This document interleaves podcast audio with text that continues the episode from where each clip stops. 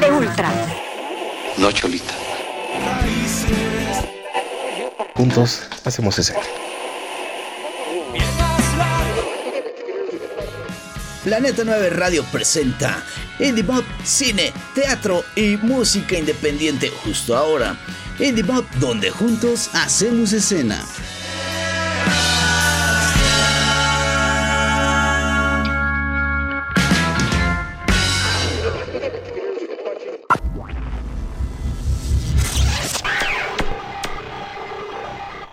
Al aire.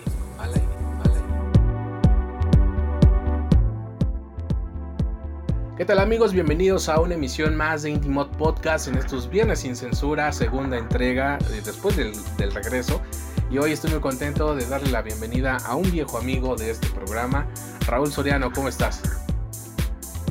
Mi querido Sebastián, ¿cómo estás? Muchas gracias por la bonita mención.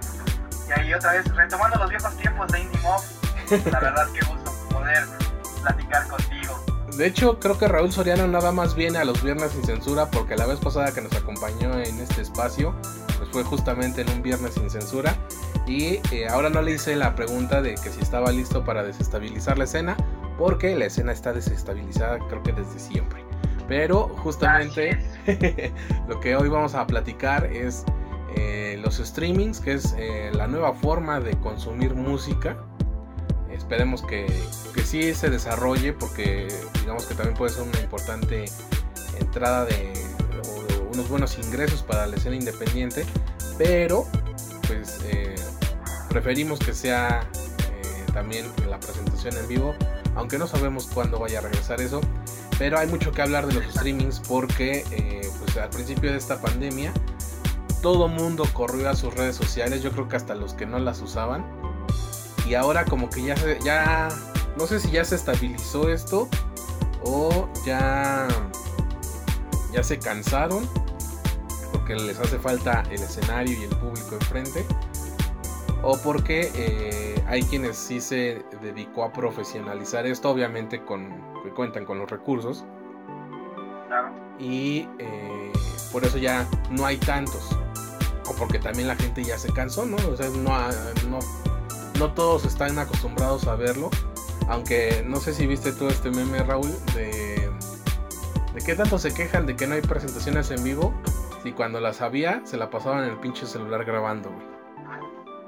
Esa es, esa es una de las cuestiones que también este, ya se volvieron por desgracia parte de aquellos conciertos en vivo. Pero yo quisiera plantearte la pregunta respecto al tema que vamos a platicar. ¿Qué sucede cuando durante muchísimo tiempo, me refiero desde que las redes empezaron a hacer más auge para los artistas y que empezaron a, a hacer una, una, herramienta más de su, de su difusión, cuando los artistas en un principio, hablo de antes de la pandemia obviamente, eh, promocionaban conciertos o, o estaban en la casa en la sala de su casa y empezaron a tocar y resulta que bueno catastróficamente nos cambian el panorama y ahora resulta que bueno pues ya estos artistas no solamente siguieron con tipo de rutinas, sino que también artistas ya de trayectoria tuvieron que incorporarse a este tipo de, de eventos, ¿no? O sea, yo me refiero a esta pregunta, ¿qué sucede cuando la gente estaba acostumbrada a que, ah, veían una transmisión y se quedaban viéndola, y ahora pues hay que pagar por ella? Creo que lo que se hizo, creo que lo que se hizo realmente ahorita fue la prueba y error. Sí. Creo que los streaming ya no van a, ya no van a ser tan, tan dejados a la deriva y creo que va a ser el recurso para todos aquellos que, que realmente no puedan ir o definitivamente no quisieran ir. Digo, el Vive lo empezó a hacer con algunas ediciones, pero pues ahora ya se cobra, se cobra este tipo de, entradas que ahora pues estaban pues en precios digamos módicos ahorita, porque recordemos que algunos, algunos este, ¿cómo se llama? Algunos cantantes sí cobraban hasta 1500 o 5000 pesos, casi casi como te dedico una canción y le Y yo así de, no, gracias, Caloncho, no. fue de los primeros criticados, ¿no? Y bueno, y cuando empezaron ya con figuras de renombre, no estoy menospreciando, Siddhartha, que Siddhartha se convirtió prácticamente también en el padre del ciber, del ciberportal, ¿no? Ajá. Porque o mucha queja de, que había personas que entraron y, recientemente, pues ahora que fue la sorpresa de, del streaming, por así decirlo, bueno, sin streaming que hizo Inspector, creo que yo no sabía que habían pagado a unos para esa parte del streaming y resultó que fue gratuito, no sé. Es que a nadie critica que quieran cobrar su trabajo. No. Eh, creo que eh, solamente la producción y el artista sabe en cuánto valúa lo que está entregando al público porque lo comentaba yo el viernes eh, pasado y el lunes de esta semana que el que sea un festival vía digital tampoco quita la logística ¿no? de obviamente no hay todo el despliegue de de escenarios, de, gente que, hace posible un festival como, el Vive Latino. Pero sí exige una cierta logística. Quizás sea menos, pero a lo mejor igual de estresante. Deja de estarte moviendo. es que no estoy aquí con mis perros, discúlpame. Pero sí, en parte. Pero, eh, pues es que ya a nadie le va a tener a gusto nada, nunca, ¿no? Pero, este creo que los de DLD, Cambre, no sé quiénes más han estado haciendo toda esta serie de, Irrepetible. Han estado bastante bien producidos y no tan caros. Sí. Entonces. Exactamente. Creo que es como lo que es una industria naciente, porque no sabemos cuándo va a regresar la presentación en vivo. Pues se puede ir ahí eh, mediando cuánto cuesta. Si hay gente que por el saludo cobra dos mil pesos, güey. Exactamente, y es lo que te digo, es como esa parte del prueba y error. Esa, esa prueba y el error que se, que se tiene ahorita en respecto de la de, hacer los conciertos distintos. Como tú lo dices, ahorita pues el próximo año supuestamente ya empezaremos a ver la luz de conciertos presenciales con el pero aún así no está definitivamente pues como que confirmado, ¿sabes? son muchas cosas que realmente ahorita son, se tienen que ver. Y también se entiende que la gente eh, pues está la madre del encierro. O sea, ahorita ya volvimos a estar de nueva cuenta a, que, a la restricción de horarios, a que algunos lugares van a cerrar, entonces es un poco complicado, es un poco de todo. Entre la, la educación que tenga la gente en querer que esto ya entre que también igual, o sea, las empresas promotoras importantes no pueden ya estar perdiendo más, ahorita hemos visto, pues por desgracia, la salida de muchas personas de promotoras importantes, o sea, sí es algo completamente que, que, ha causado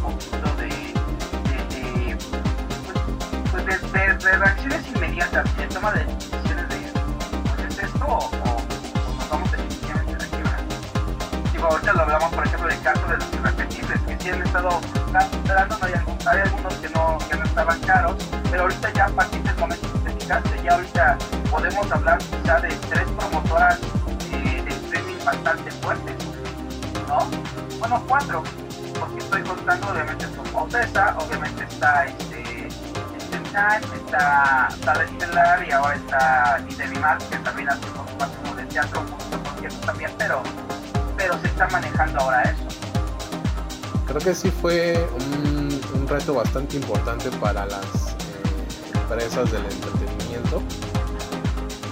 Cómo eh, idearse un plan para salir avante de, la situación porque pues, sabemos cuánta gente eh, tiene su fuente de ingresos la realización de conciertos, ¿no? de, todos los tamaños.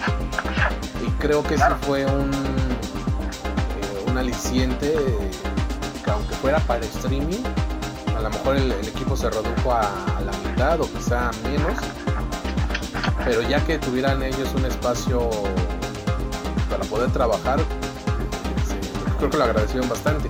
Y a eso es a lo que les decimos que sí tengan cierta empatía de que pues a lo mejor no, no estás yendo a un festival, no estás yendo a un recinto a, a ver a tu artista favorito, pero sí se está trabajando como si tú estuvieras ahí, ¿no? espectáculo creo que se ha estado manejando eh, de la misma forma como si el público lo tuvieran enfrente. Que nunca va a ser lo mismo, nunca va a ser lo mismo. Pero o, nos acostumbramos, porque como lo hemos dicho ya varias veces ahorita, no sabemos cuándo va a regresar las presentaciones en vivo. y eh, pues esto es lo que tenemos para entretenernos, ¿no? Sí, de hecho yo lo veo en esta temporada, yo lo veo como la, la, supervivencia de las bandas y obviamente es también que se mantengan en la vigencia. Como están así que ahorita ya se ha hecho la, la nueva modalidad de los autoconciertos, que, que realmente ahorita es otro método, pero la cuestión del streaming, pues obviamente pues va a tener que seguir estando al tiro porque es lo más viable a tener un contacto, digamos. Porque lo que es bueno que los conciertos que he visto por streaming, algunos sí manejan el, el chat, el, la convivencia con el artista, por así decirlo de esa manera. Pero pues también como tú lo dices, Sebastián, no es lo mismo este, estar dentro de un recinto de que sabías que esa parte de que o que te molestaba, ¿no? De que llegabas y tenías que estarte formando una hilerota de, estar este, esperando a, ver a qué hora te dan la entrada o, estar viendo tu acreditación, ¿no? De que, güey, este, pues sí, sí me acreditaron, o estar viendo las listas, toda esa parte de que ya estás en el concierto, de que llegas a, pues, a tal hora empezó, pasó esto, la emoción de la gente y pues obviamente pues, hoy no lo puedes hacer tanto porque dedicas precisamente nada más a darme eh, la continuidad de lo que ocurrió en el streaming. Así es. Oye, y eh, bueno, más bien entrando a, a, nuestro tema, ¿crees tú que la escena independiente tiene la capacidad, el interés, o, la, o por lo menos está en su mapa la idea de entrar al streaming? Creo que de bandas independientes solamente he visto un par que ya están cobrando y que están invirtiendo en producción pero tú cómo has visto esa, esa tendencia? ¿Crees que les importa a las bandas independientes entrar ahora a esta industria o se están esperando a que regresen las presentaciones en vivo? Yo creo que como todo, yo creo que más que el interés, creo que habrá la necesidad. Sobre todo porque dices, puta, o sea, sí, es como todo, lo, como, como en todos los sectores, este, hablando de la escena independiente, habrá quienes tengan la posibilidad, habrá quienes realmente pues van a tener que hacer algo más tranquilo como un streaming gratuito, pero mientras sigan presionando, eh, presumiendo perdón, sus productos, pues eso es lo que, lo que van a hacer. Creo que sí, el interés no es un 100% que en la cuestión de la escena independiente, yo creo que a lo mejor estoy calculando un 30, 40 y eso porque pues uno dice, puta, nos tenemos que unir a esto porque si no vamos a valer madres, o definitivamente porque si no hay problema, podemos, he estado viendo algunos, este, algunos streamings de, de los que no, no, he visto, no he visto de esos que cobren realmente, he visto mucha escena independiente que se están metiendo los streamings de, de, del Instagram, te puedo mencionar por ejemplo Mir, que estuvo haciendo también unas cosas ahí en streaming, por ejemplo, bueno, no sé si en algún momento lo llegan a escuchar, digo, es un cantautor, es como cantautor, es una, una buena propuesta que se llama Cuchi, eh, que también, que también, este, también está metiéndole un poquito en esa parte, por ejemplo, este, los que he visto muy activos ahora son los de Vaquero Negro, yo también conocí gracias a ti, eh, que han estado como que metiendo esa parte del streaming sin cobrar, pero que están viendo de qué manera siguen vigentes. Creo que ahorita lo que están haciendo es, pues ahorita voy a dar a conocer, digo, tengo un número quizás a lo mejor considerable de, de, gente, pero no es lo que yo quiero, entonces esto hacer más y yo creo que de ahí toman estrategias para poder empezar a hacer, pues a cobrar aunque sea de, de a ciego. O sea, creo que eso es lo que lo tienen que hacer. Y aparte, antes que mencionaste a Vaquero Negro, que, que, creo que ellos fueron más allá del plan de, de, de la visión de músico y también Ajá. tienen un podcast donde hablan con otros, con sus colegas allá en, en Guadalajara y, y, ha sido otra forma de captar público, pienso yo. Pero este sí, eh, a mí me tocó ver hace un par de semanas a Yoko de Colombia con una producción eh, bastante grande para hacer un, un streaming eh, gratuito. Y esta otra, esta, esta otra, está esta otra forma de eh, recaudar ingresos que es eh, pues de manera voluntaria. El, el, público dona de alguna forma lo que la cantidad que ellos consideren y están ahí los números de cuenta y todo eso. Un tanto como un teletón, pero pues no sé, yo no soy tan partidario de eso porque luego la gente se pasa de lista. y lo más, más lo veía en el teatro cuando decían eh, cooperación voluntaria y pues a veces no eran muy voluntarios, digamos. Entonces, pero bueno, creo que también es otra forma de, no darlo de gratis explícitamente.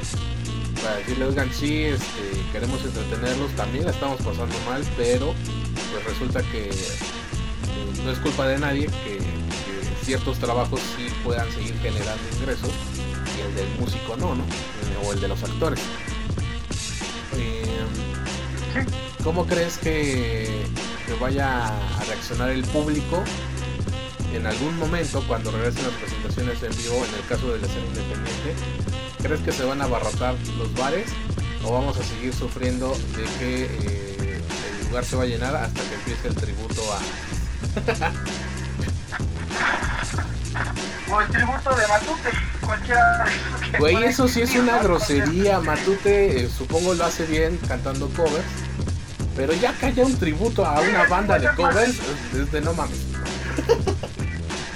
Sí, e-, e-, exactamente, ¿no? O sea, yo lo que veo es que, pues mira, ahora sí que me voy a escuchar como, como película de, del broma, pero vivimos en una sociedad, pues, en la que ahorita está el ser vulnerable, que puede que todo este tipo de movimientos y pseudoactivistas en pro de, cualquier movimiento empiece a hacer algo por verlos, pero resulta que, que, van a ser mamadores. No creo que todos lleguen por el mismo camino de que se abarroten los bares. A lo mejor se abarrotará porque muchos dicen, no mames, ya, la chingada madre, pues tenemos esta parte de lo que es este, ya está abierto un bar, y vámonos, o sea, quieres de güey, quiero estar ahí, pedo o sea, quiero estar ahí, ¿sabes? En este bar que abrieron. Ajá.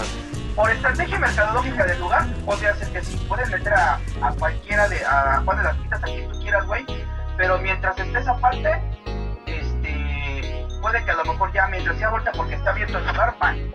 Y como tú lo dices, pues sí, por desgracia sí, ahorita muchas bandas tienen que aventarse los tributos de, de, de Soda de, de Rolling, lo que quieras, pero pues por desgracia es como ya se hicieron parte de la escena nocturna de los bares, sobre todo lo que es en la zona rosa, ¿no? Que de los lugares donde más hay. Condesa, que son los tributos que platicamos. Pero yo espero que sí, que esto sea como que por estrategia digas, bueno, puede meter hasta el bandas, pero a lo mejor sí, sí me va a jalar.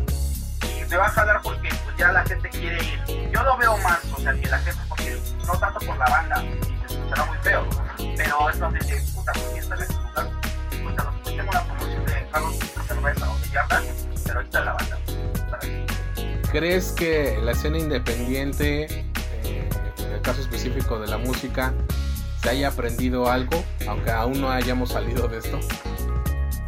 Sí, que, que aprender de sus errores, de que hayan aprendido de los errores, yo creo que ya es una cuestión de que nos hicieron a las bandas más creativas este encierro, de saber qué, hacia dónde van, de saber hacia, hacia lo que quieren, de, ya saber que ahorita ya no es ese sueño de que van a esperar el promotor de la disquera esté ahí en el de la zona rota cantar. Creo que se dieron cuenta que ahorita los, los streaming, llámese Instagram, llámese Facebook, creo que todavía se puede con Facebook. Creo que ahorita fueron las herramientas que ayudaron a, a, ver que, güey, no mames, estos güeyes tienen talento, tienen canciones propias. Creo que eso fue esa ola que dio más a decir, puta, son bandas que yo no conocía, pero que traen una buena, traen buena tendencia y son rolas propias, ¿sabes? Y lo descubrí con algunas, con algunas rolas como las que te mencioné ahorita. Entonces, para yo creo que sí, y sería una estupidez que la gente no aprendiera de los errores de lo que hicieron en su pasado. El izquierdo ayuda a muchísimas cosas, la verdad. Suele pasar. sí, suele pasar, pero sí hay unos que son necios y que son este